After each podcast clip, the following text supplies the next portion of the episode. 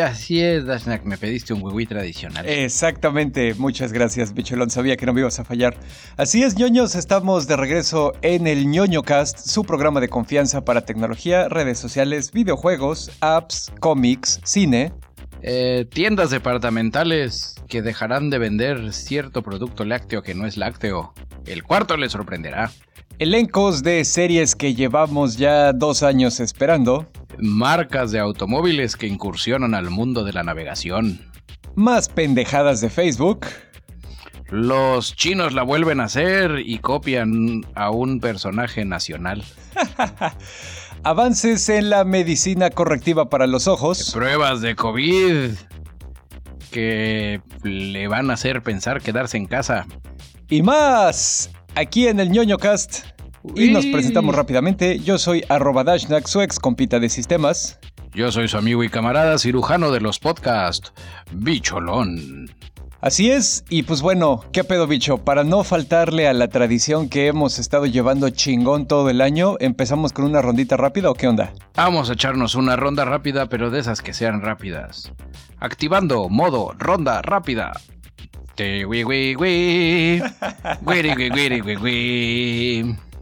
Elon Musk nos informa que el nuevo Model S no trae palanca de cambios, porque utilizará inteligencia artificial, pues para hacer esa talacha, ¿no? Digo, no es algo así que dijeras ultra wow, los automóviles automáticos pues traen una palanca que tú le dices PRN o D o D1 o D2 o lo que quieras. Aquí el auto utilizando inteligencia artificial vas a ver si vas a querer PRN o D. ok. Dentro de las otras novedades que destacan este nuevo modelo S, además de no traer palanca, es su, su volante en forma como de mando de avión o de Fórmula 1, ya es así rectangular soso, como el del auto fantástico, si ustedes me Ya. Sí, no, pues ese sí. El... Ay, ¿cómo era la musiquita? Ok, me sorprende que te la sepas, pero pues sí estás más rojo que yo. Es una chulada. Bueno, de las cosas que destacó Elon Musk es después de conducir sin usar una palanca PRND durante unos días, se hace muy molesto volver atrás y usar una palanca de cambios. pues sí, ¿qué va a decir el güey? la siguiente, de acuerdo al roadmap que les habíamos hablado en episodios anteriores respecto a las liberaciones de parches de CD Projekt Red para Cyberpunk 2077, ya salió el parche 1.1 rápidamente le dio en la madre al juego y rápidamente lo arreglaron. Lo que pasaba es que para continuar con el juego tenías que tener una conversación con un personaje que se llamaba Goro Takemura y el parche hacía que la conversación no ocurriera. Primero, así ya sabes, no te quedas ahí dando vueltas como pendejo. Lo primero que hizo la compañía fue sacar así como que, bueno, si vas y buscas a Takemura afuera del restaurante, ahí sí puedes hablar con él y ya sigue el asunto. Ah, bueno. Pero pues ya el día 28 de enero ya sacaron el parche y entonces ese problema ya se arregló. Entre otras cositas que ha hecho CD Projekt Red también están empezando a construir la suite oficial de herramientas que se van a utilizar para hacer mods para el juego. Eh, ya saben que le quieres cambiar el clima o le quieres cambiar los skins o lo que sea. Bueno, ya están empezando a sacar el software para hacerlo. Todavía no hay una suite completa, pero ahí van. Y hablando de mods, eh, también ya se esforzaron para retirar un mod hecho por la comunidad que intercambiaba la skin de Johnny Silverhand, que es el personaje de Keanu Reeves, con un, un robot sexual que se llama Joy Toy, con el que sí, pues puedes echar ahí. Ah, caray. Sí, puedes, ahí en el juego te puedes, puedes utilizar sus servicios, ¿no? Ah, caray. Entonces le intercambiaron la skin para que pareciera que más bien estabas teniendo una noche de pasión con eh, Keanu Reeves. Y pues obviamente eso ya lo retiraron. Son unos cochinos envidiosos que quieren a Keanu Reeves para ellos solos. y a propósito de usos prácticos de los orificios no tradicionales, China comienza a aplicar test anales para la detección de COVID. Dice que son más precisos que los nasales. Esta información viene cortesía de nuestra cadena hermana Global Times, un diario que circula por allá en China, donde según parece la técnica podría ser más precisa que la toma de muestras en la nariz o en la garganta pero no todos están convencidos de ese punto. No sé por qué. Eh, citan al doctor Lee Tok-Zeng del hospital Zhong'an en Pekín. El buen doctor asegura que el coronavirus sobrevive más tiempo en el ano o en los excrementos, lo que permite detectarlo con mayor precisión que analizando las partes superiores del tracto digestivo o respiratorio. Ok. Lee explica que el método está poco extendido, pero se equivoca en ese punto. Informes recientes publicados en South China Morning Post dice que ya se están empezando a aplicar en distintos controles de cuarentena de Órale. No, pues está bien, digo, hay que seguir a la ciencia, güey. No, espérate, lo mejor es la... Eh, ahí te va. Ya, ya entrevistaron a un güey. Voy a guardar su anonimato. Él cita eh, que qué se sintió, le dicen, pues solo vergüenza infinita. Eso es lo que se siente. Buena suerte. Ay, que no mames, también pinche gente, güey. Se lo cuida como si... Eh, está bien. Pues es un estudiante de Corea del Sur que aparentemente se tuvo que someter a la prueba. Y también no creo que lo estén haciendo así en un cuartito privado, ha de ser así delante de toda la banda y por eso es la vergüenza infinita. Bueno, eso sí. Pero que si eso hace que por miedo a que te andan ahí revisando el chiquis no salgas a la calle, qué bueno. Quédate en casa. Se me hace que es un truco de los chinos, pero bueno. Quién sabe, eso sí podría ser. Eh, y bueno, eh, como seguramente algunos de ustedes ñoños recordarán, en julio de 2019 se anunció que Netflix iba a sacar una serie basada en The Sandman. The Sandman es un cómic escrito por Neil Gaiman. Para mí, en, lo personal, es como que su obra cúspide. Aunque el güey es un chingón en todo lo que hace, a mí lo que más me ha gustado de todo es, es The Sandman, porque aparte está super darks y tiene ahí una onda. es, un clásico Exacto. para tu gente. Exactamente. Eh, eso es lo que leemos en la noche en lugar de la Biblia.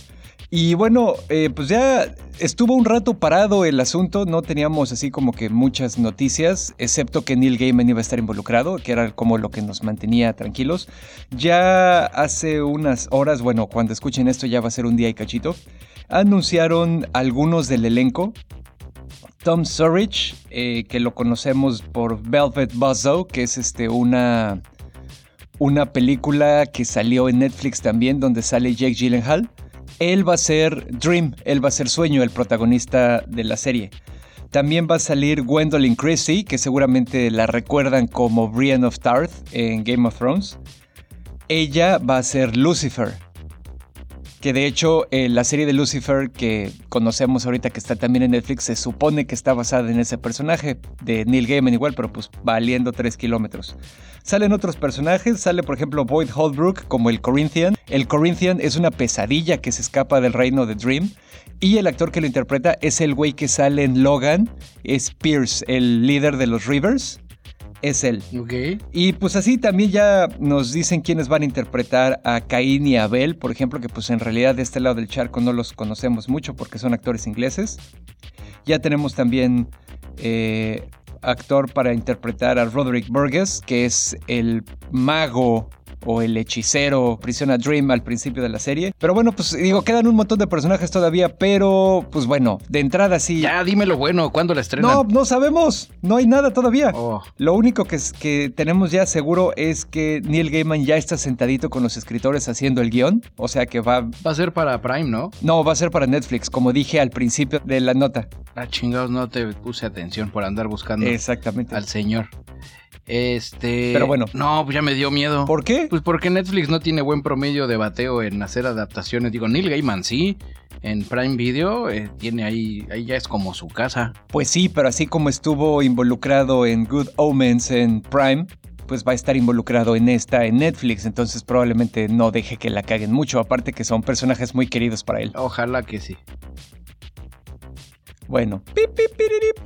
Target y Costco dejan de vender leche de coco porque descubrieron que ciertas marcas usan monos para recolectarla. Ok. Eh, la leche es, viene de Tailandia, es Chao, Chao Ko. Mi tailandés está algo oxidado. hicieron una investigación de más de un año donde se vinculó el uso de monos encadenados entrenados para recolección de los cocos. Ay, no mames, que chinguen a su madre, güey. Así es. Se pasaron de lanza porque Digo, ya citando, ya sabes cómo es la gente de Pepa, de, de Pepa. de Peppa Pig. Ya sabes cómo es la gente de PETA. Es, tiene unos comunicados bastante intensos donde mencionan, a ver, déjamelos. El comunicado de PETA, bastante bastante bien redactado, dice, muchos monos, generalmente macacos cola de cerdo sureños, son secuestrados ilegalmente de sus familias y hogares cuando son solo bebés les ponen collares rígidos de metal y los tienen encadenados, atados durante periodos prolongados. Eso sí está muy pasado de verga. que no Los obligan a recolectar cocos, no se pueden mover, no pueden socializar. Su champ son prácticamente supergodines del reino animal. Y bueno, todo esto sale a la luz gracias a la cadena hermana New York Post, que se puso a explicar y hacer todo ese show. Primero se subió Costco, luego se subió Target y el plan es que sean las otras 26.000 cadenas departamentales a lo largo del mundo que empiecen a hacer el liberen a los changuitos. No, pues sí, la neta sí, que vayan y chinguen a su madre esos güeyes, que encadenen a su abuela mejor. Pues si se puede subir a recoger cocos, eh. lo van a hacer. Como sabemos, ya se acerca la nueva versión de la película de Dune, dirigida por Denis Villeneuve. Eh, como consecuencia de esto, pues ha habido como que una, un interés renovado, ¿no? En la saga y todo esto. Ya han salido eh, unas dos líneas diferentes de cómics, una que es como una precuela a Dune y que está bueno, y otra que es la versión en novela gráfica del el primer libro de la saga de Dune, el que ya conocemos. Entre todas estas cosas que han salido, también ya empezaron a salir juegos ya ah, una compañía que se llama Portal Games, eh, que seguramente los ñoños familiarizados con los juegos de mesa van a reconocer. ¿O va a ser juego de mesa? Ajá, ya obtuvo la licencia para hacer juegos de mesa del universo de Dune, no solo del primer libro, sino de todo.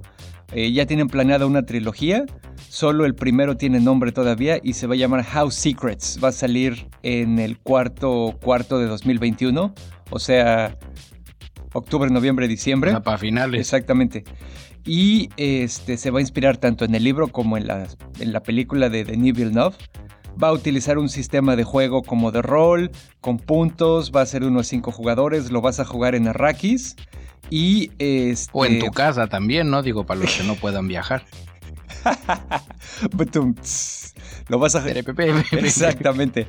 Y eh, vas a jugar tres aventuras diferentes. Cada aventura toma de dos a tres horas para completar. Y vas a obtener puntos de experiencia y lo que sea para ir modificando tu personaje. Y los otros dos juegos que salgan van a venir amarrados. También terminando el primer juego, House Secrets, tu personaje ya se desarrolló, ya cambió. Y, puedes jugar. Y con ese personaje le entras al segundo juego y así. Sí, ahorita como lo platicas, de que me, me gusta cuando los juegos hacen ese. Cuando cuando algo de la cultura pop, ya sea una película o un algo, hace ese salto al, juego de mesa. Me, recuerda el juego, videojuego Dark Souls, que hizo el salto a un juego de mesa, donde me imagino que no ha de ser el mismo sistema, pero, pero cuando juegas ese juego de mesa, ya habiendo jugado el videojuego, te da esa misma sensación de estar jugando la versión análoga del videojuego. Ok. está chido, me, me gusta. Bien. 10.000 puntos ñoños a los que crearon el juego. Definitivamente. Y a propósito de juegos, no, no tiene nada que ver. Eh, pues ustedes ya saben, ¿no? Que China se caracteriza por hacer copias de todo. Pues, ¿qué creen? Detienen en Ámsterdam a Tse Chi Lop. Ok. Mejor conocido en el bajo mundo como el Chapo Asiático. Ay, güey, no mames, a ver. Así es. Las autoridades lo detuvieron en Ámsterdam, pero pues ya sabes, todo el desmadre de cómo lo agarraron. Es conocido como el Chapo Guzmán de Asia, ya que maneja un mercado de drogas con valor de 70 mil millones de dólares. Es interesante porque él en realidad es canadiense, pero nació en China. Y está, es máximo dirigente de la organización criminal conocida como The Company. Ok, el nombre suena como ligeramente Godines, ¿no? Pues es asiático, ya ves que allá les encanta ese pedo del salaryman man. Eh, las, autoridades de, las autoridades de Australia lo buscan y probablemente van a pedir su extradición. Ajá. Y está cañón. En, en realidad sí es, suena a chiste, pero sí se le conoce como el Chapo Guzmán de Asia. Llevan más de una década intentando agarrarlo en Australia. Ah, no mames, sí es un chingo, güey. Digo, por ese lado, qué bueno que sí lo agarraron también, o sea. Está cabrón. Y de hecho ya lo habían agarrado. Había pasado nueve años en prisión en Estados Unidos. Y se escapó por un túnel. Eh, no, allí en Estados Unidos no se puede hacer eso. Más que en las películas. Fue en 1990. Entonces ahí sí dijimos nueve años, pues se salió en el 99. Y ya sabes, ¿no? Seguiremos informando. y hablando de negligencia criminal, eh, Facebook tuvo una brecha de seguridad muy grande por ahí de 2019. Seguramente los ñoños más informados de este asunto la han de haber escuchado en las noticias o por ahí. Se le salieron 533 eh, millones de cuentas. ¡Oh, no! Esas cuentas contenían números de... ¿Qué, qué cagado? El Chapo de Asia tiene más dinero que Facebook cuentas que se le filtran. Ok, bueno. Bien por él. Esos 533 millones de cuentas eh, vienen con lo que es el ID de usuario y el número de teléfono. Oh, no. Se obtuvieron así porque Facebook tenía un error que te permitía obtener el número de teléfono sabiendo el ID de usuario. Eso fue lo que ya parcharon en 2019, pero pues sí, fue un chingo de información. Alguien programó un bot en Telegram, que bueno, ya conocen Telegram, es una plataforma de comunicación instantánea, pero también te deja programar bots. Haz de cuenta, hagan de cuenta como los eh, chatbots esos de los, de los negocios en WhatsApp o en Facebook que te contestan, oye, ¿qué vas a necesitar? Que no sé qué, nada más que mucho más sofisticados y mejor hechos. Y entonces... Hoy, ¿sabes quién? Paréntesis. ¿Sabes quién descubrí que implementó un chatbot por WhatsApp exquisitamente delicioso? ¿Quién? Banorte. Ok. ¡Cachín, cachín! Llegas a la sucursal, escaneas tu código QR y te preguntan, ¿no? Manda uno para esto. Y ya y ahí vas haciendo todo el tema de la, de la onda. Órale. el glitch ahí para los usuarios de Banorte, si ya sabes a qué sucursal vas y no quieres esperar un chingo, antes de salir de tu casa, mandas al chatbot de este de Banorte el número de sucursal al que vas, te genera tu turno y ya que llegas prácticamente no hay fila para ti. Oh. Banorte, el Banco Fuerte de México. Oye, ya pasó. Presentó. Ya pasó el cheque, ¿verdad? Puta, esa es la buena. la neta, ñoños, lo hacemos así como, pues para no perder la costumbre, ¿no? Así es. Eh, y Chicle y pega un día alguien de Banorte lo oye y dice, ah, no mames, pues sí deberíamos de hablarle, salió chingón. A huevo. Regresa a lo tuyo, Dashna. Y bueno, el chiste es que entonces para utilizar este bot de Telegram, lo único que necesitas es tener el ID de Facebook. Eh, o sea, del usuario, que pues no es difícil de obtener porque está, es, es fácilmente en su perfil. Eh, sí, no es su... En la dirección. No, exacto, no es un nombre de usuario, pero es el código que está ahí en la, en la URL. Facebook.com diagonal algo. Entonces le pasas esa madre al bot y el bot te pasa el número de teléfono. ¿Pero no que cobraba? Yo por ahí leí una nota bastante mal malintencionada porque le tratan de aventar el pedo a Telegram. Ajá. Donde dicen, bot de Telegram te cobra por conseguir los números de teléfono de usuarios de Facebook. Ah, sí. sí, te cobra 20 dólares por consulta, pero pues güey, o sea, una persona que esté lo suficientemente motivada para invadir así de culero tu privacidad o personas que estén eh, escapando o escondidos de una pareja abusiva o un chingo de cosas. Es una terrible violación de la privacidad y la seguridad, güey. Te cobran 20 dólares por una consulta, 5 mil dólares por un acceso masivo que te da 10 mil consultas. A la madre. O sea... Yo conozco más de un gobierno opresor. Exactamente. Que se va a aplicar. Exactamente. Y ahí el problema también es que sí, ya está un poquito desfasada porque es de 2019, pero pues el número de teléfono no es algo que cambiemos con regularidad, ¿no? Entonces, la mayoría... Que deberíamos. Pues no, porque se vuelve un problema, güey. Por eso la mayoría de la información es todavía vigente y es peligrosa, güey. Ay, yo que quería que todos nos sintiéramos super espías. Y así, cambias de número, sacas tu tarjeta y la rompes para que así se vea más. Y tiene que ser en un callejón. A huevo. O destruyes el teléfono completo cuando podías deshacerte del SIM. Aparte, no necesitas pinches películas, güey. Ni siquiera necesitas destruir el SIM. Nada más se lo sacas y ya, güey. No es como que tuviera ahí un transmisor. Tengo pendiente revisar este dato de la serie, de la miniserie, que hasta donde yo tenía entendido las miniseries son como autocondensadas, son pocos episodios y se acaban. Ajá. De la miniserie Lupin, que ya anunciaron segunda temporada ok. de la miniserie. Ajá. no, no me termina de cuadrar. Eh, hay un güey que, bueno, está este güey, spoiler, sí, Simón, es francesa, güey, o sea, no tienen mucha ciencia. Le quita el chip, le quita la batería, pero aún así la policía francesa con el inspector Gusteau, no, Dumont, El inspector Clouseau de la Pantera Rosa. ándale, sí, Gusteau es el de la Pantera Rosa y también el de... El de Ratatouille. El cuate este dice, su teléfono es viejo. Podemos activar el GPS con la batería especial del GPS. Que la mamada y media y te quedas así de... Y está bien. E- Es ahí donde entra lo que te digo de que luego se les olvida que los ñoños somos consumidores sofisticados, güey. Que no mamen, o sea, nos insultan esas cosas, güey. Es como un episodio de Modern Family. Porque a veces veo Modern Family. No por las cosas perversas que piensan de Sofía Vergara. Vaya, vaya. No, fuera de cotorreo, veo Modern Family en inglés para incrementar mi vocabulario de conversación casual. Eres un cochino, eres un sucio casual. Y para no sentirme mal por mi acento estilo Sofía Vergara, ella nos representa. Hay un episodio donde están dos de las parejas de la familia en el tren y conocen a su autor de, de, no- de- de serie de novelas escritas de misterio número uno. Ajá.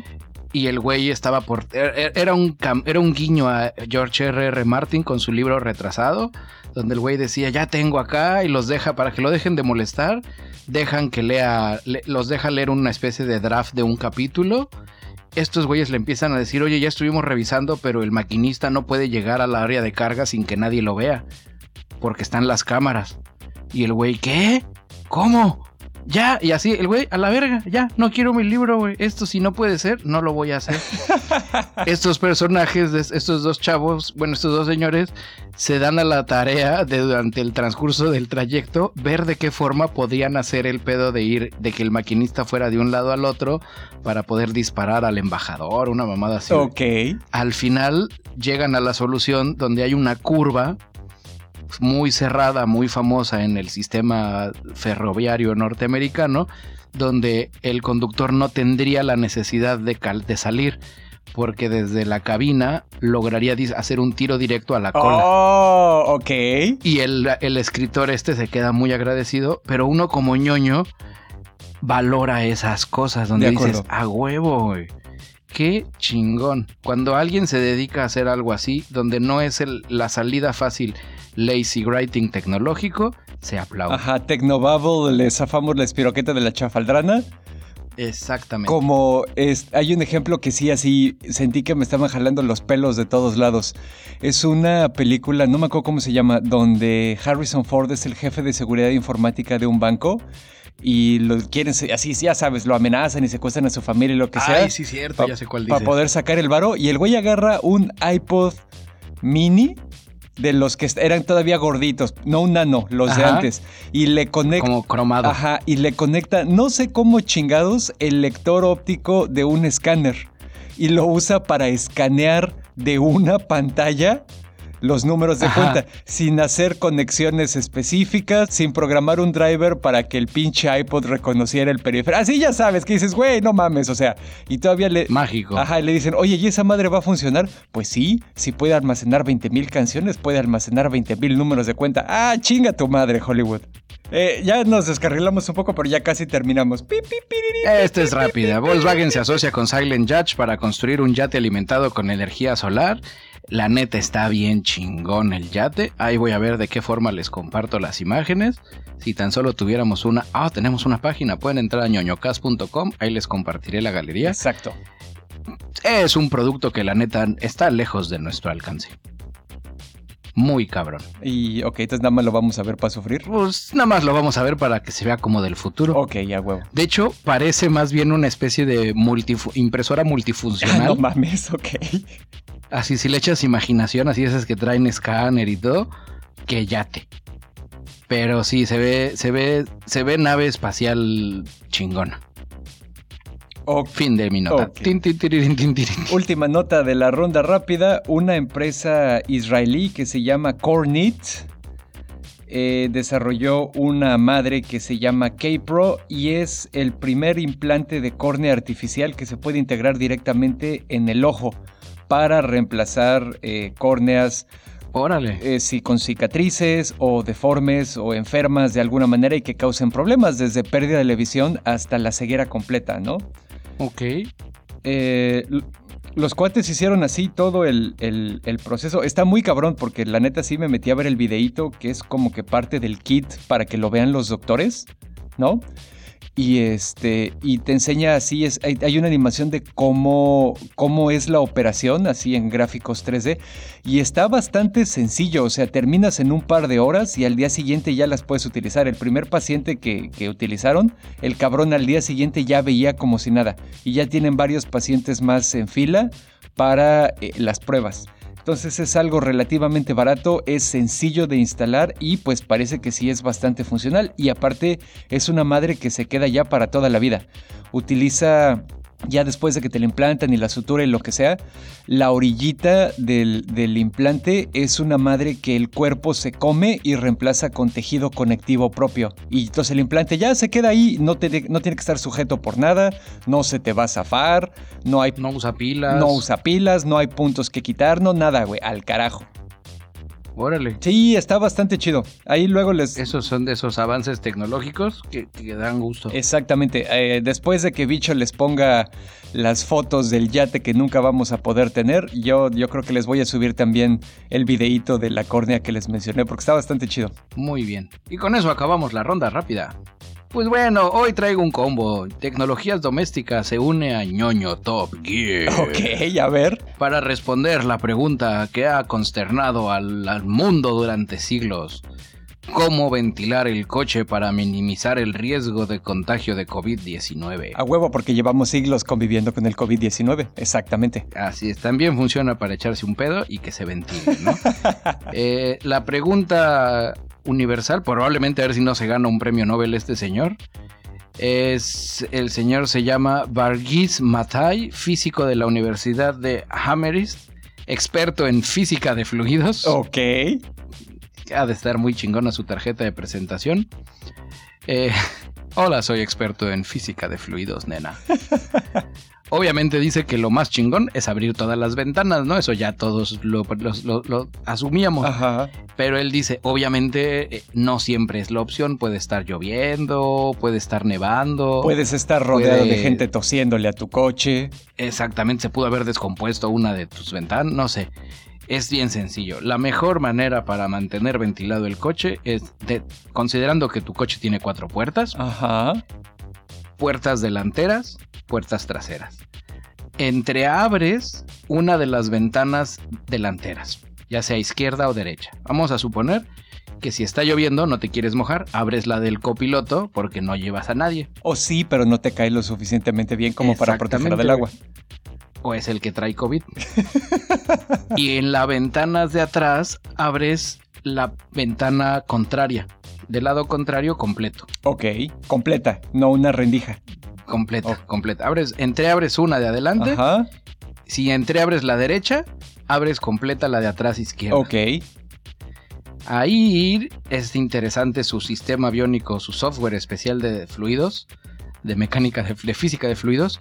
El aire entra por la ventana de atrás circula en la cabina y saca el aire por la ventana contraria del otro lado. Ok, estamos asumiendo que el coche está en movimiento, ¿verdad? Ah, obviamente. Ok. Y ya, fin de la nota. Sí. Es de esas cosas por las que, por las que uno paga el internet. Sí, bueno, obviamente también aquí, como en el episodio pasado, no somos Cofepris. Esa madre no te hace inmune al COVID de ninguna manera. Es solo una cosa más para saber. Es para ventilar el vehículo. Exacto, aparte de todas las medidas de seguridad que ya deben estar practicando, porque de aquí a que nos toque la vacuna, yo creo que ya se acabó el COVID solito. Y obviamente él está haciendo la comparativa del sistema de ventilación, no contra abrir las cuatro ventanas, sino contra el sistema de ventilación integrado del vehículo. Ok. O sea, donde tienes un tema de que tú tienes que a fuerza abrir lo menos que puedas las ventanas. Esa es la configuración que tienes que abrir. La configuración óptima. Ándale. Ok, pues bueno. Ya, ya, ya sabemos. ya sabe usted cómo para nuestros compañeros chafiretes. Ándale, que sí, luego que tienen ahí, están subiendo un montón de gente a su, a su nave. Pero bueno, ñoños, igual yo les traigo, no es seguimiento, es más bien una ampliación. ¿Se acuerdan que hablamos la semana pasada de, de Stefan Thomas, el cuate que tiene su llave eh, USB, que es su cartera de Bitcoin y que no se acuerda el password. ¿Se acuerdan que tiene ahí como 300 millones de euros por ahí? Pues bueno. Ok. Hay otro cabrón que se llama... Bueno, de hecho no sabemos su nombre, su... Es lo que te iba a decir, y si lo supiéramos no seas cabrón, no lo quemes. Su handle de Twitter es arroba Christ.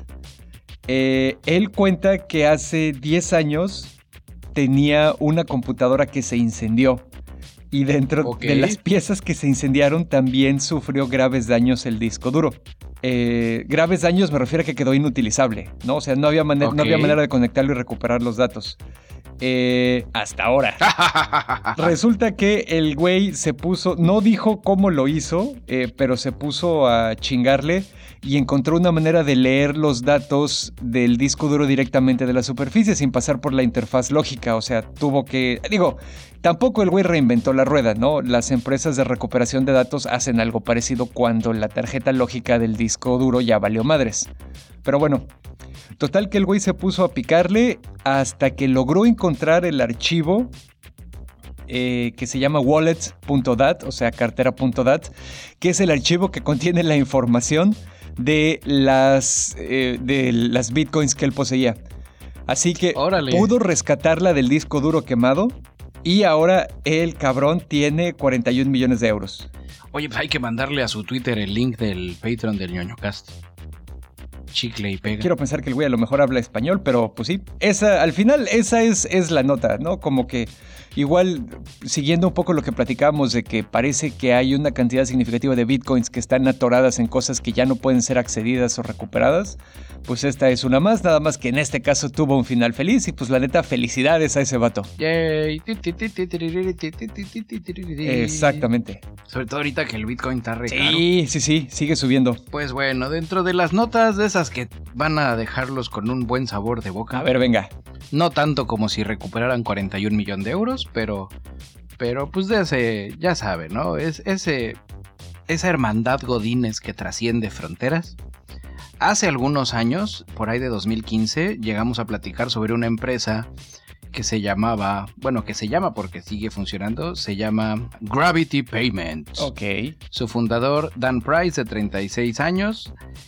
Ese güey hace unos años dijo, chingue su madre voy a sacrificar mi salario millonario y obviamente el de los directivos y todo el desmadre. Es una empresa de 200 personas y a todos les ajustó el sueldo a 70 mil dólares anuales. Aquí voy a hacer una pausa para el breviario cultural. En Estados Unidos, el, cuando hablas de tu sueldo, usualmente el sueldo se maneja al año, no por mes, como aquí en México. Continúa, bicholón. Nada más para que calculen, son 5.833 dólares al mes. Si eso lo multiplicamos, aquí está el dólar a 20. ¡Ay, güey! Oye, yo quiero chambear ahí, güey. Son 116 mil pesos al año, al mes. Qué bueno, también esa comparación no es así de directa porque pues también allá gastas en dólares, güey. Las cosas son más caras, los doctores te la dejan ir. 5.800 dólares, no te los quemas en un mes. Ah, claro, que sí, hay lugares donde la renta es 2.500 dólares, güey. Si tienes pues hijos y la comida, ay, pues si vives en California ya valiste, güey. Venimos aquí a, a trabajar, honestamente. Ah, no, ¿verdad? Este, la compañía, nada más darme tres segundos, voy a buscar dónde está la compañía. Están en Seattle, la compañía está en Seattle, pues yo creo que no ha de ser así muy caro Seattle, ¿no? Hace mucho frío y está todo muy pinche lluvioso. Y de ahí viene el grunge, entonces pues debe de ser una ciudad pobre. Acuérdate también que sufrimiento. Acuérdate también que Microsoft surgió en Seattle antes de mudarse a Silicon Valley, pero bueno, ya, eso ya es nada más bueno, no entremos en esos detalles. El chiste es que todo era felicidad todo iba bien chingón. Hasta que la Nación del Fuego atacó. Hasta que la Nación del COVID atacó. Ok. En abril de 2020, el señor este Price convocó a una reunión urgente por Zoom con todos sus empleados.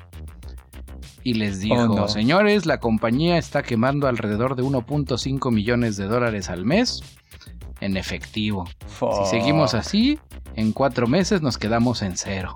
La competencia de Gravity tomó medidas extremas, obviamente corrieron gente, ya sabes, hicieron todo el desmadre. El señor Price dijo, güey, yo no quiero que este pedo sea así, quiero que todos sigamos así chingón. Este, pues hay ideas, ¿no? Una idea que aquí a Chayito de, de contabilidad se le ocurrió, pues es pedir ayudas al gobierno. Este Ramírez ya dijo que pues podemos recortar salarios, este, la gente de Merca dice que, pues, que, aumentemos tarifas a los clientes, pero un empleado levantó la mano y dijo, patrón, acá Gutiérrez de, de, de contabilidad, y si cada quien anota de forma anónima en un papelito el porcentaje de recorte salarial que está dispuesto a absorber durante los próximos meses, Oh. Price lo primero que pensó es esa idea es un poco estúpida.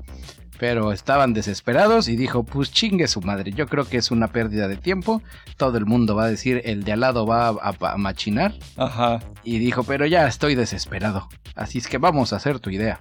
El resultado fue que el 98% de los empleados acordaron recortar sus salarios. Órale. 10 escribieron que estaban dispuestos a trabajar gratis y varias docenas ofrecieron una reducción del 50% en sus salarios. Órale. Me imagino que también con todo el dinero que estaban recibiendo a lo mejor te- ah, tenían ahorros disponibles o cosas así, Pues ¿no? sí, güey, digo, no tienes gente jodida en la oficina, güey. Todos Claro. ganan 70 mil dólares al año, güey. Y aparte ahí también es una cosa de que no es como cuando aquí en México las empresas siempre te están diciendo que eres su familia hasta que las necesitas y te mandan a la chingada, sino que pues allá sí sintieron como una reciprocidad entre lealtades, ¿no? Sí, no, es otro, pe- eh, es, es otro pedo. Finalmente la compañía adoptó la solución propuesta por los trabajadores con unas modificaciones. Ningún empleado su salario se le redujo a más de la mitad. Para aquellos que ganaban menos de 100 mil dólares, obviamente, ¿por qué, bicholón? Si dijiste 70 mil, ¿cómo chingados sacan 100 mil? Pues porque allá sí pagan las horas extras, A muchachos. huevo. Si tú ganabas menos de 100 mil al año, tu reducción máxima era del 30. Y ahora ahí viene lo bonito que uno siente calientito. Y por calientito es bonito y al mismo tiempo envidia. Eh, la empresa se salvó. Para Yay. julio de 2020 ya se habían estabilizado, le volvieron a pagar a los empleados que habían sacrificado sus ingresos y está muy bonito. Órale, pues qué chido. Mis respetos tanto a los empleados como al equipo gerencial, ¿no? Que, que han logrado esa sinergia de verdad honesta y de verdad recíproca. Sí, no, es- te digo, es esas historias que van a pasar al, al bagaje cultural Godín como algo que algún día podremos ver. Uy, güero, ok. O, o no. sí, sí, no. eh, Ya no nos arruines el, el sueño. No, está cañón. Al, al final también siento que es eso. La gente que le sabe a los números dice, pues sí, güey, si llevas eh, desde 2000, ¿qué habíamos dicho? De 2015, Ajá. llevas chambeando ahí, ganando 70 mil dólares mínimo al año. Si ganas eso y llevas N cantidad de tiempo ahí chambeando, que por cierto tienen una cantidad de gente que no se les va, estúpida. Sí, seguro el, El eh, 90%. claro, claro. Su retención de empleados es del más del 90%. Imagínate la cantidad de dinero que se ahorran también en los, eh, los gastos administrativos de correr gente, contratar gente y los gastos de capacitación también. Y el costo de oportunidad perdido por tener güeyes que no tienen experiencia en la chamba. Todo eso se lo ahorran, y güey. que no quieren estar ahí como en la mayoría de los trabajos, ¿no? Donde dices, no, pues estás aquí porque no encuentras algo mejor. Mejor que ganar. Y, y no lo veas como un alto directivo. Para un alto directivo, pues ponle que han de tener bonos y comisiones y pendejadas así, y por ahí es donde se acompletan. Sí. Pero estás de acuerdo que todos trabajan, todos ganan lo mismo, desde el dueño hasta Juanito, el que, el que abre y cierra en las mañanas. Órale. No, pues O sea, eso está muy cabrón, güey. ah, siento calientito por esos güeyes. Me da gusto. Sí, güey, te digo, es de esas notas que me gustó, que las quise traer aquí, las quise exponer, para que vean que, que sí hay empresas buenas. Vientos. Este, este silencio es donde todos nos quedamos pensando así de, algún día, Godines, algún día. es, ya sabes, ¿sabes cómo los imagino? Es como el nuevo Shangri-La. Ok. Digo, porque todo el, el- un Shangri-La por muchos años, Godín, era trabajar en una empresa como Google. sí, exacto. como Apple, ay, todo súper moderno. Pero al final, pues uno no paga con, con un ambiente de trabajo cool la ida al súper. ahí es donde dices, verga, güey, algún día yo sé que si soy un buen Godínez moriré y despertaré en esa empresa. este es tu gafete de yoyo. A huevo. Ay, bueno. Y mientras, para distraernos de nuestra terrible realidad, vienen más cosas del universo de Game of Thrones. A propósito de series de fantasía. Exactamente. Eh, bueno, como, como seguramente ya saben, esto no lo cubrimos nosotros, pero pues seguramente ya lo saben. Eh, HBO está trabajando en una precuela que se llama House of the Dragon. Ocurre en el mismo universo de Game of Thrones. Y es eh, sobre la casa Targaryen. Es varios miles de años antes de lo que vimos en la primera serie. Y pues sí está enfocado en los Targaryen, como les dije. Acaban de anunciar que van a empezar a trabajar en otra serie que se llama Dunk and Egg. Si el nombre está súper pendejo. Eh, que pues igual es precuela, pero esta no tanto ocurre unos 100, 200 añitos o menos antes de la serie que conocemos. Se llama Dunk and Egg porque es la historia de dos cabrones. Uno es Sir Duncan el Alto, de ahí viene Dunk, porque es Duncan. Oh. Y es un caballero de esos que no tiene casa, sino de los que andan ahí, pues medio nómada, el güey, ¿no? Y la otra parte del nombre de la serie, Egg, se refiere al compañero de este caballero. Es un cuate que se llama Aegon Targaryen. Efectivamente es uno de los Targaryen y se llama Egg, huevo, porque como todos los Targaryen tienen el pelo plateado, el güey se rasura la cabeza para que, Oh, para que no sepan que, que es de la casa Que real. Targaryen. Exactamente. Ah, Que eso está muy cagado en el universo de Game of Thrones. Te rapas y ya nadie sabe quién eres. Sí, es. Y aparte, la, la serie está como que mucho más light, ¿no? O sea, no deja de haber muertos y cosas así, porque pues no deja de ocurrir en Westeros. Pero trae así como un pedo de las, las locas, locas aventuras de Doc and Egg. Este cuate Egg es el escudero y es- lo ha sido desde que es un niño. Entonces, pues tiene sus aventuras a favor de la justicia y cositas cagadas y así, ¿no? Y también sí está amarrado con eh, la serie que ya vimos, porque no sé si se acuerdan que en un episodio de Game of Thrones, el Maester Aemon le cuenta a Jon Snow que su nombre completo es Aemon Targaryen y que tuvo la oportunidad de ser rey. Ok. Y cuan- cuando la rechazó, quien sube al trono es este güey, este Aegon Targaryen Egg del que estamos hablando, que él se fue a tener aventuras y lo que sea porque pues dijo, no, no mames, güey, hay como 17 Targaryens antes que yo, nunca me va a tocar ser rey, hasta que sí, Surprise. exactamente. Entonces de eso va a tratar la serie. Pues va a tratar de sus aventuras, no de, de su ascenso al poder ni nada de eso, sino más Pues sí, bien... porque esa parte va a estar aburrida y eso de ascenso al poder ya, ya lo vimos en Game of Thrones. Eh, pues algo así. Bueno, no lo de él, sino me, me- o sea, refiriéndome a, a ese, ch- esa historia, ya me la sé. Exactamente. Y también parece que eh, otro personaje que hay que, que va a salir en esta serie y al que hay que tenerle atención es un panchito que se llama Brendan Rivers, que es este, un Targaryen bastardo de algunas generaciones antes y que eh, se especula que es el que acaba siendo el cuervo de tres ojos. Oh. Porque también en los libros el cuervo de tres ojos le dice a Bran que, se- que su nombre es Brendan. Ok. Sí, pues ya sabes cómo este cuate siempre trata de amarrar todo. Déjame adivinar, no hay fecha todavía, ¿verdad? Eh, no, efectivamente no. Ah, pues así nada más nos están dando, nos están dando a Tole Valiriano con el dedo. Exactamente, es nomás para que se vayan emocionando. Pues yo creo que lo hacen así como para mantener el hype, ¿no? Como dijeron, ya se les pasó el pedo de que odiaron la última temporada. Correcto. Vamos a empezar a cada cierto tiempo a mandar un algo sin comprometernos. Pues sí. Pues bueno, pasando a lo siguiente. Ahí les va. Animales fantásticos y dónde encontrarlos el día de hoy. Les presenta Vacas abandonadas de Chernobyl. Ok, que ahora son mutantes y caminan en dos patas. No, ahora se volvieron salvajes, pero a diferencia de las ardillas no están atacando. En- llevan tres años investigando, bueno, no investigándolas, sino viéndolas, ¿no? Porque pues así como que tú las vas a investigar, no, ve tú, no, mejor mandamos al becario. Entonces ya sabes, los científicos desde- llevan tres años que ya identificaron un rebaño de vacas salvajes. Eh, es la clásica vaca negro con manchas blancas o blanca con manchas muy grandes negras. Ok, o sea, la vaca doméstica La vaca estándar. clásica. Ok. Eh, había gente que eran una especie de pues, gente que vivía por ahí. medio de manera extraoficial, se murieron los dueños, las vacas escaparon y se volvieron salvajes.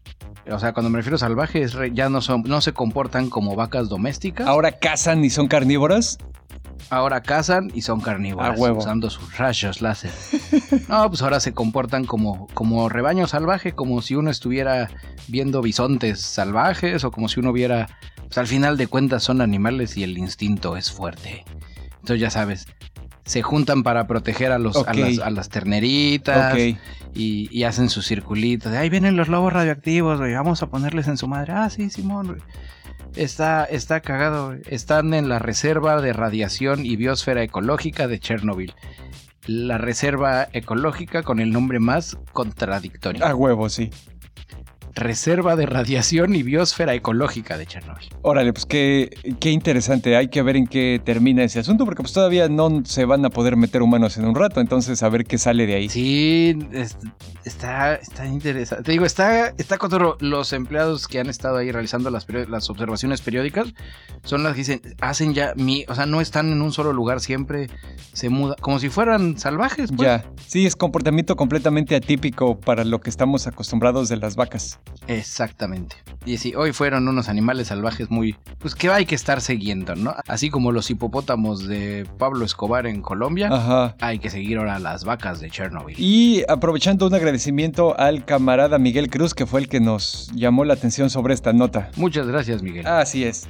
Y bueno, ahora sí, a ver, ¿qué pedo, bicho? Me estabas diciendo que ahora sí ya viste WandaVision. Ya, ya apliqué la regla de los tres episodios de WandaVision. Ok.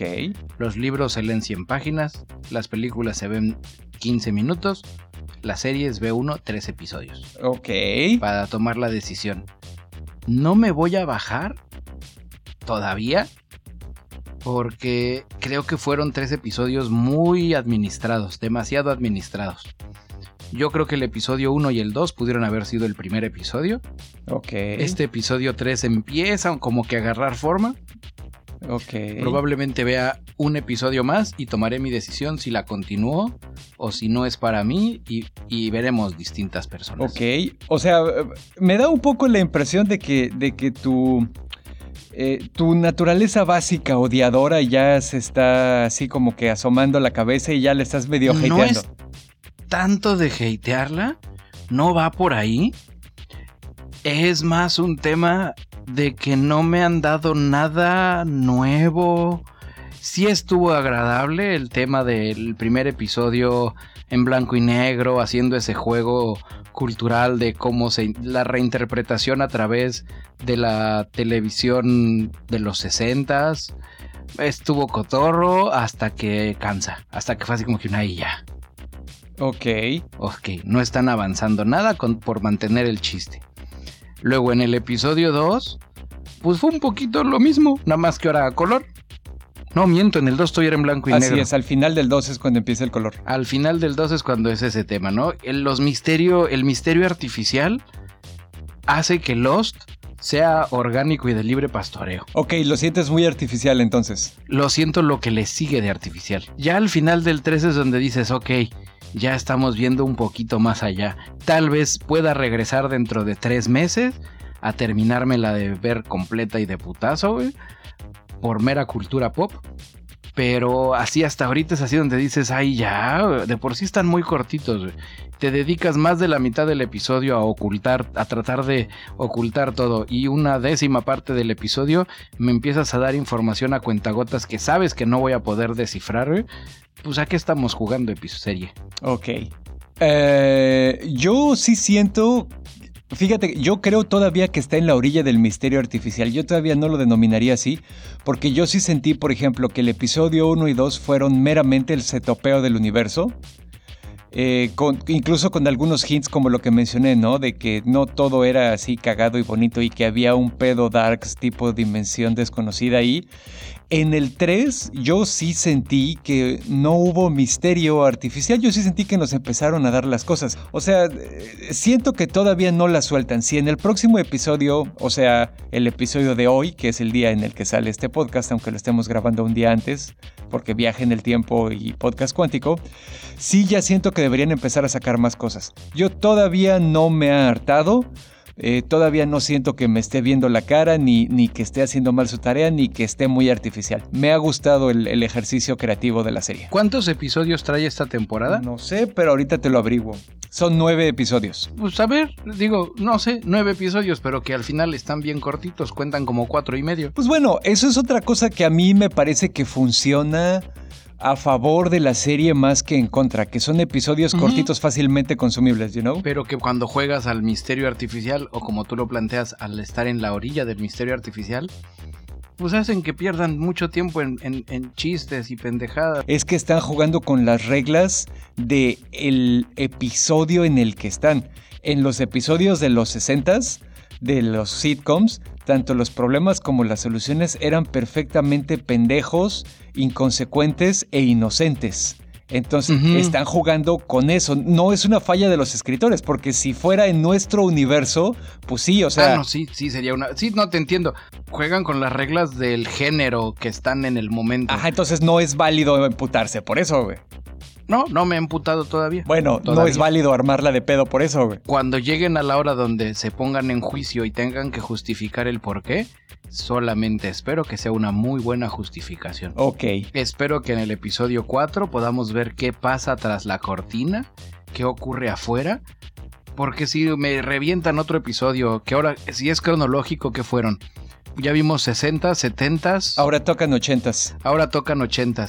Si ahora me voy a chutar un episodio con humor de sitcom de los 80 y me van a dar- no dar, no resolver nada, sino aventar otros, ya ni siquiera digo que sean resolver el misterio o misterio artificial. Entran más en la categoría de easter eggs Ok. más, es más un meta Ready Player One. Oh, el logo de Sword. Oh, un helicóptero rojo. Oh, los comerciales con cosas de Hydra. Mm, mm, mm, no sé, así me, también me sobrevendieron el personaje de Agnes. Como de que ella estará inmiscuida porque se rumorea que va, No ha hecho ni Pues, madre. güey, todavía ni llegamos a la mitad de la serie. No, por eso. Pero, pero pues ya es para que se empiece. No sé, me voy a esperar al episodio 4. E- Eso sí, pudo haber. Si lo hubiera hateado, no, ya me hubiera bajado. Le voy a dar la oportunidad porque es año nuevo. Ok. Y bueno, dicho esto, ¿qué te parece, Bicholón, que nos platicas así sobre el tema grande, venudo y palpitante que traemos hoy para los ñoño escuchas? ¡Ay, ay, ay! Está cañón. Pues no sé por dónde empezar. Ok, primero vamos a decirles que esta onda es Reddit contra Wall Street. Tin, tin, tin. Y no es una cosa de peleas como de Hulk contra Superman ni de John Wick contra Frank Castle. Esto sí es del mundo real. En muchos medios de comunicación lo han... No voy a entrar al tema conspiranoide de las grandes corporaciones manejan y tienen intereses, pero hacen parecer que sí, porque muchos otros medios de comunicación esta nota la están titulando como Trolls de Internet contra Wall Street. Ajá, como si fuera culpa de la gente de a pie. Sí, creo que para comenzar vamos a hacer rápido un... Esto se convierte en ñoño Cast Financial Report. Ok, a ver, venga. Imaginen que atrás de nosotros hay pantallas donde eh, aparecen acciones y cosas así y, y traemos camisas azul, azules con el cuello y las, y las muñequeras blancas. Ok. Y antes de comenzar haremos... mm, mm, que sería más bien... Ah, wi, huevo. wi. Sí, me golpeé en el pecho por si no sonaba en el micrófono. Bueno, las empresas, todos sabemos, vamos a empezar desde ceros. Las empresas que están en la bolsa cotizan sus acciones y quedan libres ahí como en una tómbola, ¿no? Donde compran, venden y hacen lo que quieran. Correcto. Ya, y dependiendo de cómo se muevan, ya sabes, oferta-demanda, las empresas suben, las, las acciones suben de precio, bajan de precio. Si vieron a Elon Musk eh, borracho orinando en California, oh no, las acciones bajan. Dicen que Elon Musk se volvió loco Ajá. como pronosticamos que le pasará a Salinas Pliego este año. y así funciona.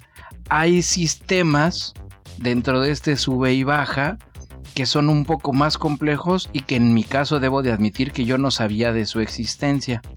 El Y que son hasta un poco más abstractos, ¿no? Porque ya no es ni siquiera cosas físicas directamente ya o, o- o cosas evidentes. Ya no estás hablando de dinero o no estás hablando de bienes o servicios que son susceptibles de ser adquiridos. Son futuros, son seguridades, Es- son apuestas. Es una mamada. Exactamente. Porque al final de cuentas ellos son juez y parte. En la manera primera que les mencionamos de ganar dinero en las acciones es yo compro 50 acciones de una empresa pequeña en Cupertino Valley y 10 años después en vez de mis 100 dólares se convirtieron en 10 mil dólares porque esa empresa es Apple. Ok. ¿Ya? Ajá. Esa es la manera número uno, ganar dinero cuando la empresa gana. Existe otra chiva que se llama short selling, esa es la que yo no sabía que existía. Bueno, ahí les va. El ejemplo para entender el short selling es bien sencillo. Yo pido prestada una acción de 10 dólares. Ajá. La vendo En 10 dólares. en 10 dólares. Ajá. En 10 días la acción baja a 6 dólares. Ok. La vuelvo a comprar para devolverla. Me quedo al final con la diferencia de 4 dólares. Ok. No sé si me explico. Sí, sí, sí, quedó bastante claro. si la empresa, en vez de perder, porque obviamente son empresas que van perdiendo y todo el mundo ve la curva y dice, esas son buenas para esto, si la empresa llegara a tener cosas chingonas y las acciones ganaran y la acción de 10 dólares subiera a 12, yo perdería 2 dólares. Así es. Entonces, ya habiendo entendido cómo funciona este pedo, ahora sí, un grupo de chamacones y gente metida en este pedo se juntaron en un subreddit, Que se llama Wall Street Bets, ¿no? Wall Street Bets exactamente, y dijeron, ¿qué pedo? Vamos a... ya encontramos el glitch, vamos a comprar barato, nos organizamos para, levan- para que con la incertidumbre de oferta-demanda levantar los precios de las acciones de una empresa y cogernos a todos estos cabrones que están shortsellingeando a esta empresa. Que aparte ahí, parte del glitch es que no es solo que son, un, que son miles de cabrones comprando, sino que los güeyes que están haciendo short selling, cuando ven que las acciones empiezan a subir, se ven obligados a ellos también a comprar más acciones para a ese nuevo precio para perderle menos dinero Lo menos. y entonces siguen ellos, esos cabrones que se los querían coger a todos, son también los artífices de su propia destrucción porque ellos al tener que comprar para perder menos siguen inflando también el precio de la acción. haciendo el comparativo de los dos métodos, la compra de acciones normal y el short selling. La compra de acciones normal tiene una ganancia, una posible ganancia ilimitada. Una, una acción puede crecer hasta el infinito Ajá, y la pérdida es lo que invertiste. Si tú perdiste, si tú invertiste 10 dólares y la cagas, pues perdiste solo 10 dólares. correcto. En el caso del short selling es al revés. La ganancia es, li- es limitada. Puedes ganar la totalidad del valor original de la acción que pediste prestada, pero la pérdida es ilimitada. Porque si esa acción crece hasta el infinito, pues tú estás perdiendo ese infinito menos lo que invertiste. Claro, es diferente y como si al infinito le restas un número finito, sigue siendo infinito. existe el riesgo a corto plazo dentro de este short selling de que haya caídas y así, pero son raros que suba, que es- o sea, es muy raro que una empresa que, va a la baja tenga un pico en, en esos cinco días. Ajá, O sea, ahí, eh, eh, empieza a setopearse todo el tema del glitch. La onda aquí es de que es mal visto este tema porque es buitresco. En la mayor parte, aquí tengo el dato, en la mayor parte de Europa está prohibida, en Estados Unidos está permitida, Argentina la prohibió en 2009 y la volvió a permitir en 2018.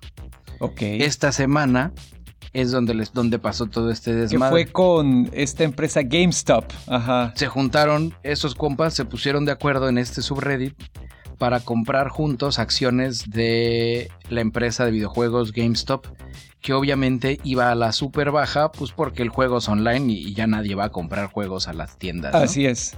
Y sí, pues de repente empezó a subir así muy cabrón la acción de estos güeyes. Me imagino que los güeyes de GameStop se cagaron. No, aguántate, porque es el, el por qué agarraron GameStop también es porque lleva desde 2017 a la baja. No ha sido una baja de ya nos morimos, ya cerramos, sino ha sido una, una decadente muerte anunciada que no le llega. Y obviamente, Así de todavía no lo desconecten, por favor. exactamente, todos los buitres que hacen short selling tenían un chingo de lana metida ahí. los fondos de inversión y las mamadas de estas, ¿no? Está mal. Ahí es donde viene lo divertido. Está mal que me esté tocando un poquito de esa irónica retribución y justicia poética contra estos hijos de la chingada de Wall Street, güey. Güey, y todavía no te digo cuánto perdieron, tengo aquí los números. A ver, venga, venga. Hace dos semanas, una acción de GameStop valía 17 dólares. Al momento de este corte informativo, llevaban las acciones el valor de 337 dólares. o sea, No estos mames, cabrones, por cada acción le van a perder. A ver, 337 menos 17, le están perdiendo 320. Exactamente. Ahora, lo divertido es que hay fondos que, por ejemplo, le metieron 10 millones de dólares al short selling contra GameStop, pensando que iban a poder ganar dinero fácil Ajá. y hoy van a tener que pagar 200 millones de dólares. Qué bueno.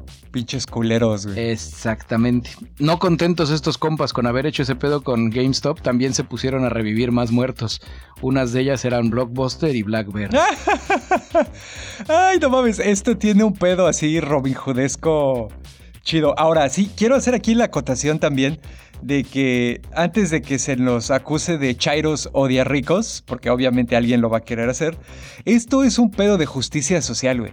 La gente de Wall Street constantemente ha, y, y bueno, no solo Wall Street, aunque sí es el representante más grande, sino las casas de bolsa en todo el mundo, constantemente han hecho un ejercicio de depredación de este pedo del intercambio de acciones en el mercado, inventando cada vez más productos y más cosas abstractas sobre las que mover dinero, contando con que la gente no va a poder pagar o con que la van a cagar o lo que sea y enriqueciéndose en el proceso. Aparte de eso, como en Estados Unidos existe esta onda de el todopoderoso dólar y lo que siempre les digo, el libre mercado es el dios y nos encanta la no regulación hasta que algo se caga, pues ahora ya salió que los van a bailear out. El pinche gobierno ya va a meter las manos para corregir las pendejadas de estos güeyes que se estaban enriqueciendo de apostar a que la compañía perdiera dinero. Y eso, como siempre, es una mamada. Y acá tengo nombres, chavo, que eso es lo más divertido. Te voy a dar más material para que rantes. Ok. Ahorita el fondo que más le está metiendo bulla a este pedo es Melvin Capital, que es de los fondos más importantes y poderosos y despiadados del mundo. Ajá. Cuando la acción estaba en 160 dólares, le dijo a Wall Street, este, oigan, esto no puede seguir así, nos vamos a ir a la quiebra. Y obviamente Wall Street les dijo, está bien, mijito, te voy a dejar salirte anticipadamente del plazo de short selling, violando el contrato que ellos habían firmado, solamente como excepción para evitar su bancarrota, y que por efecto dominó, si esos güeyes quebraran, se iban a llevar de calle a todos. Ahora sí rantea. Güey, pero eh, no mames, o sea, cuando es ellos sí podemos romper las reglas, pero a la gente de a pie les quitan su casa a los bancos, güey. No mames, o sea, fíjate, hay otro ejemplo, hay una de estas, en los últimos años surgieron muchas aplicaciones para dispositivos móviles que te permitían jugarle un poquito al stock trading. Una de ellas es este Robinhood, que hasta se puso el nombre así de que sí, hacemos esto para que la gente de a pie pueda participar en toda la riqueza que fluye todos los días en el intercambio de acciones y cuando empezó a pasar este desmadre, los hijos de su pinche cobarde y abusona madre cerraron la venta de acciones de GameStop, de Blockbuster y también de BlackBerry. Y ahora ya los están demandando. No más para que veas. Son güey. unos hijos de Sí, puta. no, la neta, que chinguen a su madre, güey. Una figura política muy importante en Estados Unidos es esta, la senadora Elizabeth Warren. Ella dijo, güey, por años, y, y así, o sea, fue, fue una declaración muy fuerte. Estos fondos privados de inversión y estos inversores ricos que ahorita están cagados por lo que está pasando con GameStop, por años han utilizado el mercado financiero y las casas de bolsa como sus propios casinos personales mientras todos los demás pagan el precio. Ya pasó el momento en el que todos los reguladores financieros tienen que despertar y hacer sus trabajos. Pa, o sea, se las cantó. Y aquí citando al queridísimo Matías, que fue quien nos hizo favor de, de darnos esta clase súper básica de finanzas. Él dice que lo que más calorcito le causa es imaginar la cara de Gabe Plotkin, el dueño de Melvin Capital, durante una secuencia, la secuencia de inicio donde empiezan a hacer las compras, no entender por qué chingados están subiendo las acciones de, Game, de GameStop. Ajá. Ya sabes, el, el comunícame con, con Ramírez o con Juanito, con John. ¿Qué pasó, John? Oye, ¿por qué está en su qué mierda me dijiste? Ya sabes. Todo el mundo gritándose, todo el mundo desesperado, todo el mundo sabiendo que van a empezar a perder hasta las pinches calzones, güey, si no se aplican, güey. El otro escenario es el chavo inversionista mentalidad de tiburón que le metió sus 100 dolaritos de ahorro a este mame de Reddit y que ahora los cuatriplicó. Pues sí. Sí, no sé, yo, eh, yo en lo personal digo, entiendo que las compañías privadas cuya función es generar riqueza para sus accionistas necesitan tener un instrumento intercambiable que son específicamente las acciones. Hay un punto donde tanto nivel de abstracción sí ya se me hace una mamada. Es una mentada de madre, güey. Al final, el tema, que es lo que hace pues, injusto este pedo, es que son juez y parte. Exacto. O sea, los precios de las acciones en la mayoría de los casos suben o bajan de acuerdo a lo que dice Wall Street, que no están basándose más que en pinches rumores. Ajá. Una de mis fantasías, les voy a compartir, una de mis fantasías anárquicas así, es un día comprarme un buen traje, entrar a Wall Street agarrar un teléfono y estarme así paseando entre la gente diciendo cosas así de no manches, no lo puedo, obviamente no lo diría en inglés, lo diría en español para crear más a huevo. misterio así de que a huevo. oh, yo hablo español también.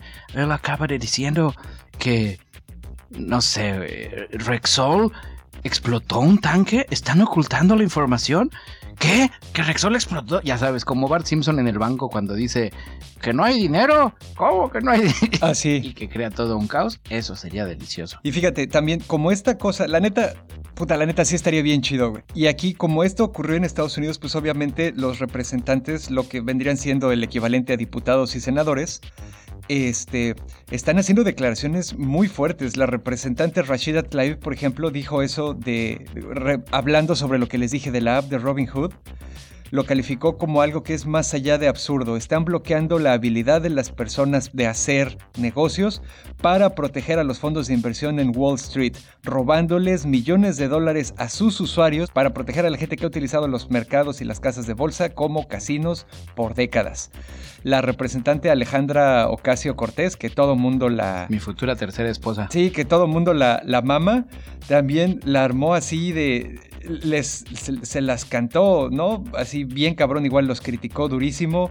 Eh, también la representante eh, Hanna dice también que ya no vamos a dejar a los billonarios de los fondos de inversión tratar el mercado de la bolsa como su eh, parque personal. Están agarrando su pelota y se van a su casa en cuanto pierden. Y sí, exactamente, o sea es eso, güey. Es que la gente abra los ojos a la mentira que les han vendido, eso de que con trabajo duro y eso todo el mundo se hace rico, no es cierto. Todos vimos el lobo de Wall Street. Es una mentada de madre.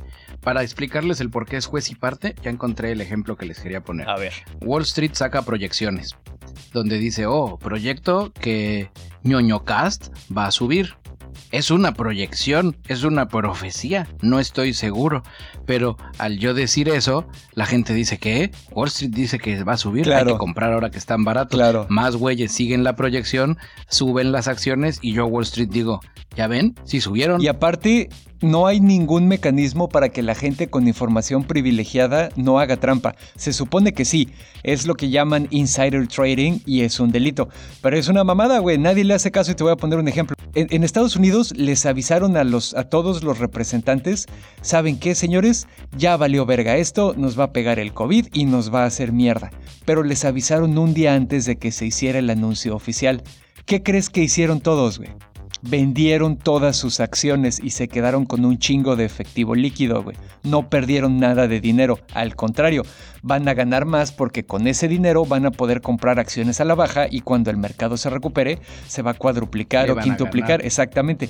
Y todo mundo lo sabe porque se ve, esos, esos movimientos son de eh, sujetos hasta cierto punto de escrutinio público, güey. Y no, y nadie los castigó, nadie le armó de pedo, nadie hizo nada, güey, porque no hay un mecanismo. Si el primer viernes de febrero no escuchan el episodio del ñoñocast, responsabilizamos a la gente de Wall Street por nuestra seguridad. Exactamente. Y bueno, dicho esto, también traemos otra pelea entre gigantes, pero ahora es entre Godzilla y Kong. ¿Qué pedo, bicho? ¿Ya viste el tráiler? Ay, papaya de Celaya, ya vi el tráiler. Está muy cabrón. Yo creo que es la crónica de una verguiza anunciada. ok. Al puro estilo de Civil War y con hashtag Team Kong, Team Godzilla, la polémica se está calentando. Eh, yo en lo personal, dentro de todo el hype, creo que lo que más me ha llamado la atención son los argumentos pro Kong. Ok. Por, pues, por el tema, ¿no? Aparte de que... Y por lo equivocados que están, ¿no? También. Pues, no sé, Kong es el underdog. Eso me queda súper claro. Godzilla viene a ser algo así como un como el Canelo.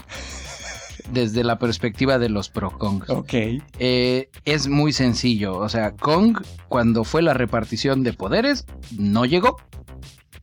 Los pro Kong, un argumento que ya he visto en bastantes ocasiones es el, pero Kong tiene pulgares opuestos.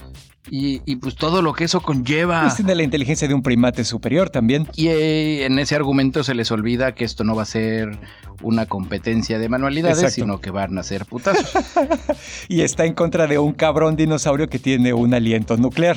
Exactamente. Algo que debemos destacar con la poca información que tenemos es que Godzilla está dando pedos. O sea, eso es lo que nos pone el tren. Godzilla está gone rogue se puso loco y hay que pararlo antes que la humanidad sea trasladada en brazos por el arlequín. O sea, sé que nos cargó el payaso, ¿no? Yo lo que veo en el trailer es que la respuesta de la humanidad es enviemos a Kong. Y quiero creer que lo están viendo más como un Hail Mary, porque no tenemos otra opción. La humanidad no tiene a alguien más cercanamente capacitado para hacernos el paro. Eh, aquí pongo como ejemplo las elecciones presidenciales de México de 2018. Ok. En este ejemplo, Kong es AMLO. No es lo mejor.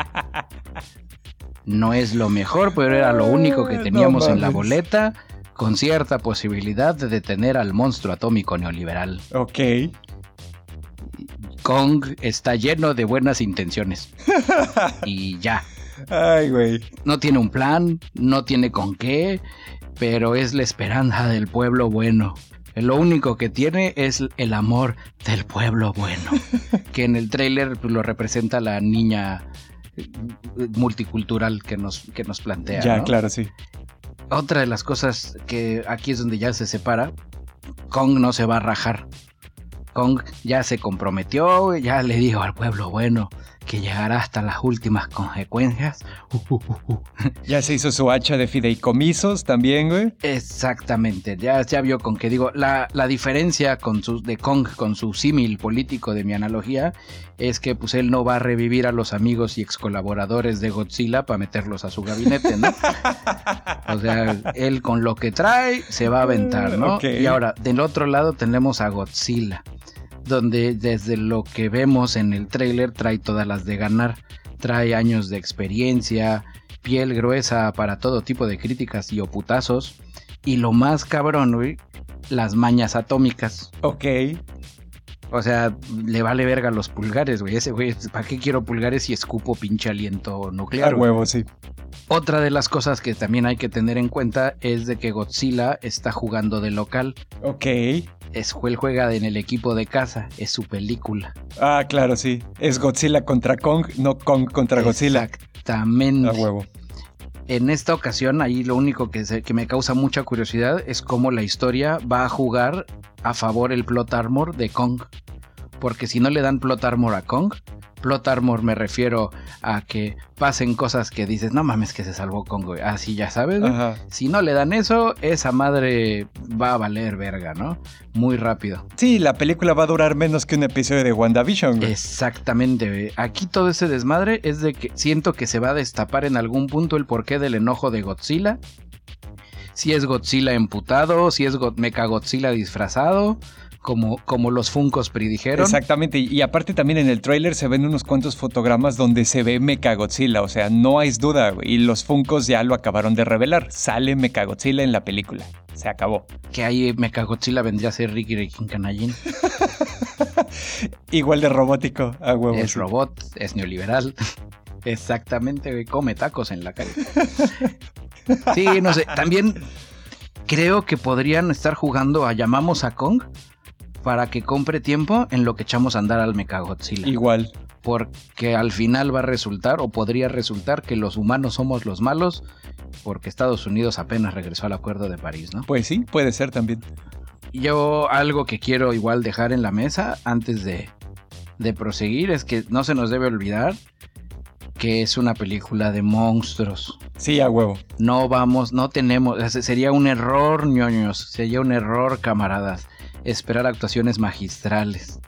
Sobre todo cuando ya vimos que su carta fuerte actoral es Millie Bobby Brown. Sí, no, ahí sí, estoy completamente de acuerdo contigo, güey. No, ninguna de las películas ha estado buena, güey. Nada más están chidas porque ves a los monstruos que yo en lo personal mm, desde los seis años me los imaginaba, güey. O sea, eh, nada más por eso. No va a haber una trama compleja, no va a haber nada exquisito, no va a haber coherencia. Un portaaviones no soporta el peso de los dos, pero los queremos ver pelear y submarinamente estaría muy cabrón, ¿no? Simón. Yo al final creo que ya sabiendo todas estas reglas de qué debemos de esperar, siento que el ganador va a ser el público. Sí, a huevo, completamente de acuerdo contigo y creo que no tengo nada más que agregar a este asunto, güey. Ya dijiste todo. Y Godzilla. Sí, bueno, digo, también es obvio, o sea, aquí respetamos el derecho a la disensión, pero pues también si le vas al Team Kong, pues tú tienes, estás equivocado, camarada Ñoño. El director, se me fue el nombre ahorita del director, pero es irrelevante porque es un pendejo, porque fue el que hizo la adaptación de Netflix de Dead Note. Ok. Dijo que a él nunca le gustó la idea de que la película original no tuviera un ganador viable y que ahora sí lo va a hacer. A mí se me hace que está mintiéndonos. Pero pues vamos a ver si sí es cierto, ¿no? Digo, a mí sí me gustaría que hubiera su muertito. Que si va a ganar Godzilla es porque mató a Kong. Que si va a ganar Kong es porque mató a Godzilla. Y ya después veremos si sale el hijo de Kong. Como cuando en los alocados 80, 90 se muere Kong y lo reviven. O no me acuerdo cómo. No, regresa el hijo o algo así o que Godzilla se murió, pero no se puede morir y revive, ¿no? O sea, creo que sería más fácil matar a Godzilla y luego revivirlo que matar a Kong. Yo creo que, aparte de que obviamente va a ganar Godzilla porque Godzilla es superior y porque es su película, yo creo que no es una onda de que se muera Kong, sino que simplemente lo derrota, you know? No sé, no creo que Godzilla lo vea en el piso y diga, pues ya no vuelvas a venir a mi terreno, güey. Pues sí, va a agarrar así su machetote, lo va a tallar en el piso y le va a decir, putu, putu. Y ya, güey. Este es mi terreno. La motivación de Kong, si esto fuera anime, tendría no plot armor, sino tendría una motivación chingona porque él lucha por el amor de su niñita. Ok, pues sí. Pero bueno, al final creo que poco a poco iremos sabiendo más cuando se vayan liberando más trailers. Cuando empezamos a ver. De momento, bájense los stickers de WhatsApp donde ya viene el, sticker especial de Team Kong y el sticker especial de Team Godzilla. Así fue. Y bueno, ñoños, ya estamos cerca del final del podcast. Antes de irnos, queremos hacer una pausa para nuestra sección de Buena Suerte Forastero, porque perdimos a alguien importante para la comunidad ñoña. Así es, la actriz Mira Furlan. Ustedes tal vez la recuerden eh, como la mujer del cabello en forma de hueso en Babylon 5. Babilonia 5, una serie espacial bastante chingona. Ajá. O como. Ay, también salía como un personaje en Lost.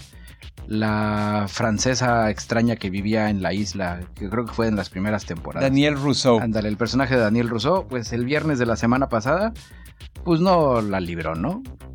A los 65 años de edad, colgó los tenis y pues bueno, la comunidad megañoña porque no hay nada más ñoño que Babilonia 5. Y pues bueno, buena suerte forastera. Así es, muchas gracias por tu trabajo. Y pues bueno, en cosas ya un poco más alegres, le damos la bienvenida a dos nuevos patrons. Porque la vida es así, es día y noche. Unos mueren, otros entran al Patreon. Así es. Le queremos dar la bienvenida a Claudia, que se integró el 23 de enero. Y al queridísimo Diego Díaz, que se integró el 26 de enero a esta bella comunidad de patrons del ñoñocast. Así es, ñoños. Porque gracias a ustedes seguimos haciendo el programa. Y nada más para recordarles que eh, si ustedes se unen al Patreon, pues van a tener acceso anticipado al podcast, lo van a poder escuchar varias horas antes de su release normal y aparte el podcast les va a incluir... Sin censura, con spoilers Exactamente, así es, y también van a tener acceso a otras cosas que hacemos que pueden ser de contenido exclusivo o pueden ser de acceso anticipado, ¿no? Como los stickers para WhatsApp y Telegram y cosillas así por el estilo. La reunión mensual de, de los ñoños patrons, la cual se llevó a cabo el sábado de la semana pasada. Vía Discord. Bastante jocosa en Discord, el Tonayán fluyó cual ríos y las risas no faltaron. Estuvo muy cotorro, la verdad, y nos dio mucho gusto ver ahí algunos de los Patreons que no conocíamos en persona. Y bueno, ya ahora sí, antes de irnos, les recuerdo que en Instagram y en Facebook nos encuentran como el NonoCast con pura N, sin ñes. En nuestro blog estamos en ñoñocast.com donde pueden encontrar el episodio y notas que vamos armando. Y también como les mencioné, pues bueno, patreon.com diagonal nonocast. Y con esto nos despedimos. Yo fui arroba Dashnak, su ex compita de sistemas. Así me encuentran en Twitter. Yo soy su amigo y camarada cirujano de los podcasts, Bicholón. Y como todos los viernes me despido de ustedes con el grito de guerra de nuestra comunidad. Orgullo ñoño.